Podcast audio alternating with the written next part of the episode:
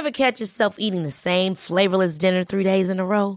Dreaming of something better? Well, HelloFresh is your guilt-free dream come true, baby. It's me, Kiki Palmer.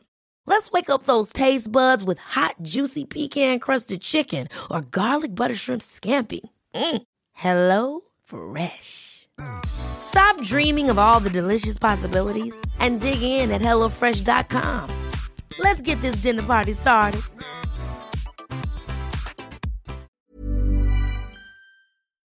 Bonjour, je suis Marion Lagan et je viens vous parler de littérature et de planète. Ceci n'est ni un cours d'astrologie, ni un cours de lettres, mais un objet hybride, un espace de dialogue entre vos textes préférés et les signes. Cet espace s'appelle Astrolettres. Ici, je vous parle de connexion et d'ouverture, pas de croyance. Je vous invite à revoir un livre, un auteur ou une autrice, et même une période littéraire, avec un regard neuf tourné vers les étoiles.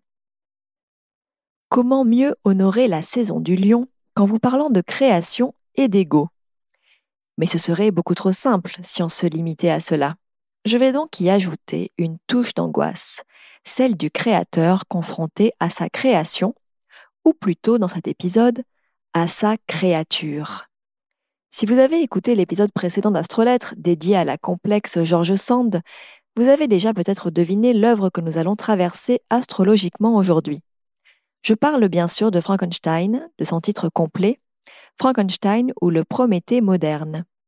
Ce titre complet compte, car il nous parle déjà de transgression. Mais ne nous emballons pas. Avant de nous plonger dans l'œuvre, je vous propose un court récapitulatif astrologique. Si vous êtes né entre le 23 juillet et le 22 août, vous êtes lion. Ce signe, le cinquième dans la roue zodiacale, est le signe du kiff, le signe qui sait se faire plaisir. Et quel plus grand plaisir que celui d'être vu. On plaisante souvent sur le côté un peu regardez-moi du lion, son côté roi de la jungle, car on fait l'amalgame avec l'animal. Et si la comparaison est intéressante sur certains points, elle reste réductrice. Le lion astrologique est un signe particulièrement créatif, et pas n'importe quelle création car il donne à voir rien d'autre que son moi, ce qui le rend d'autant plus fragile lorsqu'il s'agit de la réception de cette création. Alors, imaginez quand ce moi se présente sous la forme d'un monstre couturé composé de morceaux de cadavres, difficiles à avaler. Ce n'est pas anodin que, lorsque l'on parle de Frankenstein, l'image qui nous vient en tête soit celle du monstre, avant même son créateur. Mais Frankenstein, c'est à la fois le docteur Victor Frankenstein et sa créature qui a pris son nom pour ne pas dire qu'elle lui a volé dans notre imaginaire. Un imaginaire certes fort influencé par les diverses adaptations cinématographiques du roman. Mais ici, c'est du texte qu'il est question. Permettez-moi donc de vous rappeler brièvement l'histoire que vous n'avez peut-être plus en tête, si ce n'est la scène du film éponyme le docteur Frankenstein pousse un cri de joie, mais aussi d'effroi, le fameux It's alive, it's alive. Frankenstein est un roman épistolaire, du moins à première vue. En effet, il débute par une rencontre décrite dans une lettre, celle que l'explorateur Walton écrit à sa sœur. Il y raconte avoir rencontré Victor Frankenstein sur la banquise. Là, Frankenstein lui raconte son histoire, celle d'un scientifique qui a voulu créer la vie et que son succès a tant effrayé qu'il a pris la fuite, abandonnant sa créature. Frankenstein se retrouve poursuivi par son œuvre qui, rejetée par le monde des hommes, devient peu à peu mauvaise et va le chasser jusque sur les sommets de Chamonix pour le conjurer de lui créer une amie. Là, la créature va lui raconter toutes les horreurs qu'elle a endurées pour la simple et bonne raison que le docteur Frankenstein n'a pas mesuré les conséquences de son acte quand il lui a donné la vie. Ce Prométhée moderne paiera donc pour cette erreur. Vous vous rappelez peut-être que Prométhée, puni par Zeus pour avoir donné le feu aux hommes, se retrouva enchaîné sur une paroi rocheuse, un aigle venant dévorer son foie qui se reformait tous les jours. Ici, la punition du docteur Frankenstein pour avoir joué à Dieu c'est de voir sa création détruire petit à petit sa vie, rendant celle-ci aussi horrible que celle du pauvre monstre. Frankenstein, c'est le lion, dépassé par son élan créateur, mais aussi qui ne supporte pas que sa production soit moins que parfaite, car il sait ce qu'elle révèle de lui. L'horreur du scientifique qui fut sa créature, c'est celle du lion, qui ne supporte pas que le moi dévoilé ainsi au monde ne soit pas magnifique. La question de la perfection reparaît dans le roman et notamment dans ces mots. Pour viser à la perfection, un être humain devrait toujours garder un esprit calme et serein. Mais l'esprit du docteur n'a rien de calme ou de serein. On parle du monstre de Frankenstein. Or, qu'est-ce qu'un monstre? Le mot a la même étymologie que le verbe montrer, mostrare. Le monstre, c'est celui qui montre, qui révèle, ici, quelque chose auquel le docteur n'est pas préparé, et qui va donc le choquer, comme le montrent ces mots. Et pourtant, maintenant que mon œuvre était achevée, mon rêve se dépouillait de tout attrait, et un dégoût sans nom me soulevait le cœur. L'ivresse de la création, est suivi immédiatement par une bonne gueule de bois scientifique. Ah bon, c'était pas une bonne idée de coudre des bouts de cadavres et d'essayer de les animer? Le système narratif même du roman est brillant et parle de ce lion créateur qui ne cesse de se mettre en scène dans un jeu de miroir. Ici, ce jeu, c'est la série de récits en abîme que je vous récapitule.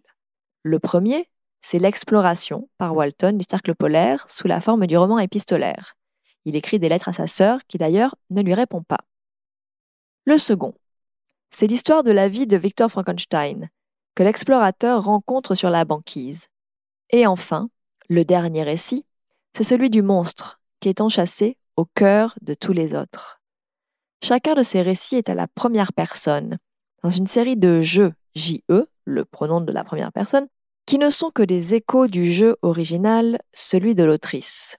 Car oui, L'un des plus grands, si ce n'est le plus grand roman d'épouvante européen, a été conçu par une jeune femme de 19 ans, Mary Shelley. C'est elle la créatrice originale et c'est elle qui, sous le lion, révèle le dard du scorpion. Imaginez, nous sommes en juin 1816. Un groupe d'amis s'ennuie par un soir d'orage. Parmi eux se trouvent deux des figures romantiques déjà les plus reconnues. Lord Byron et Percy Shelley. Ils sont accompagnés d'un docteur, John Polidori, de Mary Wollstonecraft Godwin, qui s'est enfuie avec Percy Shelley à 17 ans, il y a deux ans, et vit donc en couple libre avec celui qui est encore marié, s'y ajoute la cousine de Mary, qui fréquente avec Byron. Melody Byron s'ennuie. Il propose alors au groupe d'écrire une histoire d'épouvante. Lui-même ne produira pas grand-chose. Shelley, plus poète que conteur, a tout de même rédigé un brouillon que Polidori reprendra pour écrire un court récit intitulé Le vampire, qui lancera la vogue du vampirisme en littérature et fera partie des inspirations d'un certain Bram Stoker. Shelley et Polidori parlent beaucoup d'avancées scientifiques et de la possibilité de créer un homme artificiel.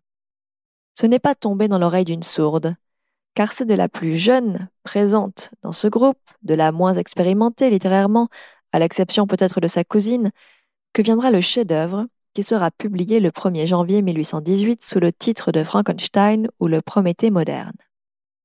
Mary Shelley n'est pas étrangère à la mort, et elle parlera notamment du fait que sa mère, la féministe Mary Wollstonecraft, mourut quelques semaines après sa naissance, comme d'une des premières marques indélébiles celle d'une absente que l'on ne peut que fantasmer. Inscrite dans le courant du romantisme, elle se pose ces questions de mort, transformation et ultimement création. La vie et la mort sont intimement liées, comme le laisse entendre sa citation. Quiconque veut analyser les causes de la vie doit, pour commencer, se tourner vers la mort. Et en ce sens, Frankenstein est une œuvre entre lion et scorpion, car comme le scorpion, Mary va chercher à transformer son récit, à en chercher la quintessence. C'est peut-être pour cela que la version que nous lisons de Frankenstein ne date pas de 1818, mais de 1831. Ce dialogue entre lumière léonine et obscurité scorpionne se lit aussi dans cet extrait du roman. La vie et la mort m'apparaissaient comme des limites idéales que je devrais d'abord franchir pour déverser sur notre monde ténébreux un torrent de lumière. Ce roman, l'autrice va donc le remanier au moins deux fois, puisqu'il sera republié en 1823 puis en 1831. Et c'est sans compter les versions qui n'auront pas vu le jour. La version finale, celle de 1831, va pousser encore plus une certaine morale, celle que Rabelais nous enseignait déjà, celle qui veut que, je cite, Science sans conscience soit ruine de l'âme. Ici, la créature peut être vue comme une projection de l'inconscient du docteur, plus encore que le son moi. Et c'est en ceci qu'elle lui échappe, qu'il ne peut pas la contrôler et qu'elle l'effraie. Dans la version de 1831, le docteur Victor Frankenstein décrit sa créature, et par là son acte créatif, comme un monument d'orgueil et d'ignorance. Il va même jusqu'à utiliser le terme de unhallowed pour parler de la vie artificielle qu'il a créée. Le mot est significatif. Il dit le contraire du sacré, sans pour autant utiliser un terme tel que diabolique, trop religieux probablement. L'action entreprise par le docteur Frankenstein, son utilisation du galvanisme, l'énergie électrique produite par nos muscles et nos nerfs, est une transgression. Pas forcément de l'ordre religieux, mais d'un ordre moral, au-delà des constructions humaines, et la religion en est une. Toute l'œuvre parle du risque de l'ubris. L'ubris est un terme grec qui se traduit par démesure. C'est la tentation de l'orgueil poussé à son paroxysme et dont font preuve non seulement le docteur Frankenstein, mais aussi l'explorateur Walton, à qui il décrit son histoire.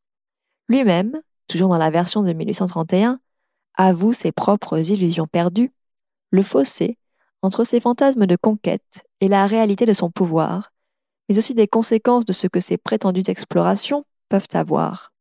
Et cette hubris est tout entremêlée de la question complètement égocentrée que pose la citation qui suit. Être un grand homme, un homme vertueux, semblait le plus haut bonheur qui pût échoir à une créature sensible. Être un homme vil et dépravé, comme beaucoup l'ont été au dire des annales, semblait la pire des déchéances, et une condition plus abjecte que celle de la taupe aveugle ou du ver inoffensif. Cette hubris apparaîtra à de multiples reprises dans la littérature qui suivra Frankenstein. Je pense au Dr Jekyll dans l'étrange cas du Dr Jekyll et Mr Hyde, un autre scientifique qui, en voulant dissocier son être, libère sa part sombre. Mais aussi à Craik, dans le superbe roman de Margaret Atwood, en anglais Oryx and Crake et en français Le Dernier Homme. Un scientifique de point zéro qui crée de nouveaux humains qui ne produisent pas de déchets et mangent des feuilles. Un produit particulièrement attractif pour les véganes. Là aussi, l'histoire ne se poursuit pas en faveur du créateur, plus apprenti sorcier que Dieu. Mais revenons à ce que ce roman révèle de Scorpion. Et sans jouer le jeu de plaquer la biographie sur l'œuvre, on peut tout de même s'intéresser à un point. À l'époque où Mary Shelley va écrire son roman, elle a eu et perdu un premier enfant. De ce deuil, elle raconte dans son journal qu'elle a fantasmé de ramener son bébé à la vie, en le galvanisant, en massant ses muscles, comme le docteur Frankenstein avec sa créature. Frankenstein trouve sa source dans l'atmosphère du siècle, les grandes découvertes, mais aussi dans le passé que Marie Shelley creuse pour transformer des tests timides en une œuvre grandiose. Ainsi, en 1790, est publiée une nouvelle par un auteur français appelé Nogaret qui préfigure le roman.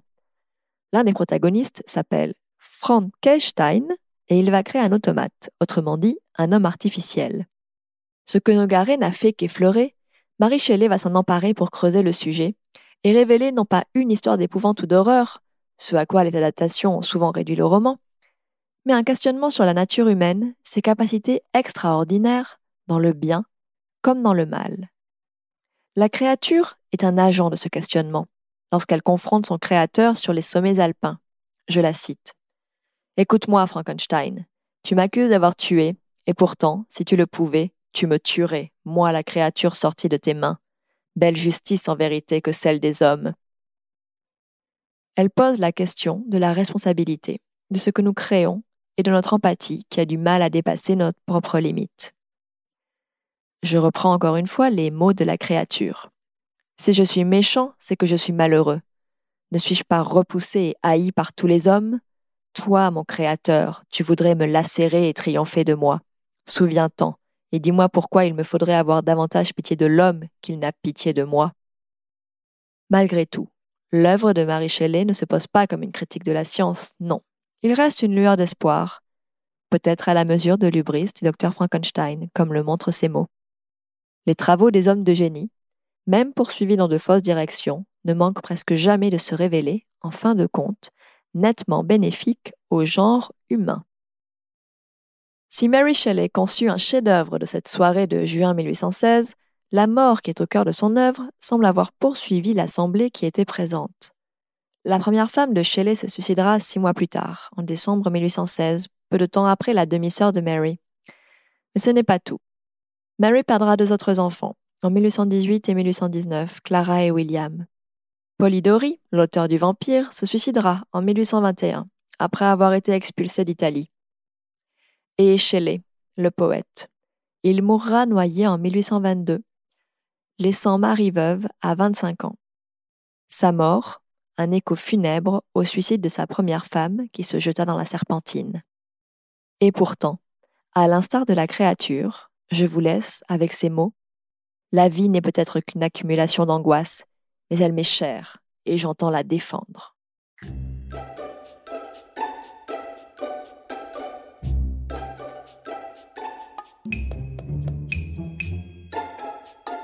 Si cet épisode vous a plu, je vous invite à noter le podcast et à laisser un commentaire. C'est ainsi que d'autres pourront le découvrir. Vous pouvez aussi me retrouver sur le compte Instagram du même nom que le podcast et désormais sur mon site astrolettre.com. Frankenstein se relit, mais il se voit aussi. Et même si l'adaptation reste questionnable, la moins mauvaise est encore peut-être celle de Kenneth Branagh. Néanmoins, et si vous n'avez pas envie de lire une œuvre romantique avec tout ce que cela comporte d'envolées plus ou moins lyriques, pourquoi ne pas lire la réécriture de Janet Winterson, Frankenstein? Celle-ci navigue entre la création du roman, donnant à voir l'autrice et sa créature, et un présent qui réécrit le dit roman, questionnant notamment la question du genre et le rendant d'autant plus contemporain. Vous trouverez l'original en bibliothèque. Je vous retrouve dans deux semaines pour faire dialoguer les lettres et les étoiles autour d'une figure léonine s'il en est. J'ai nommé Alexandre Dumas.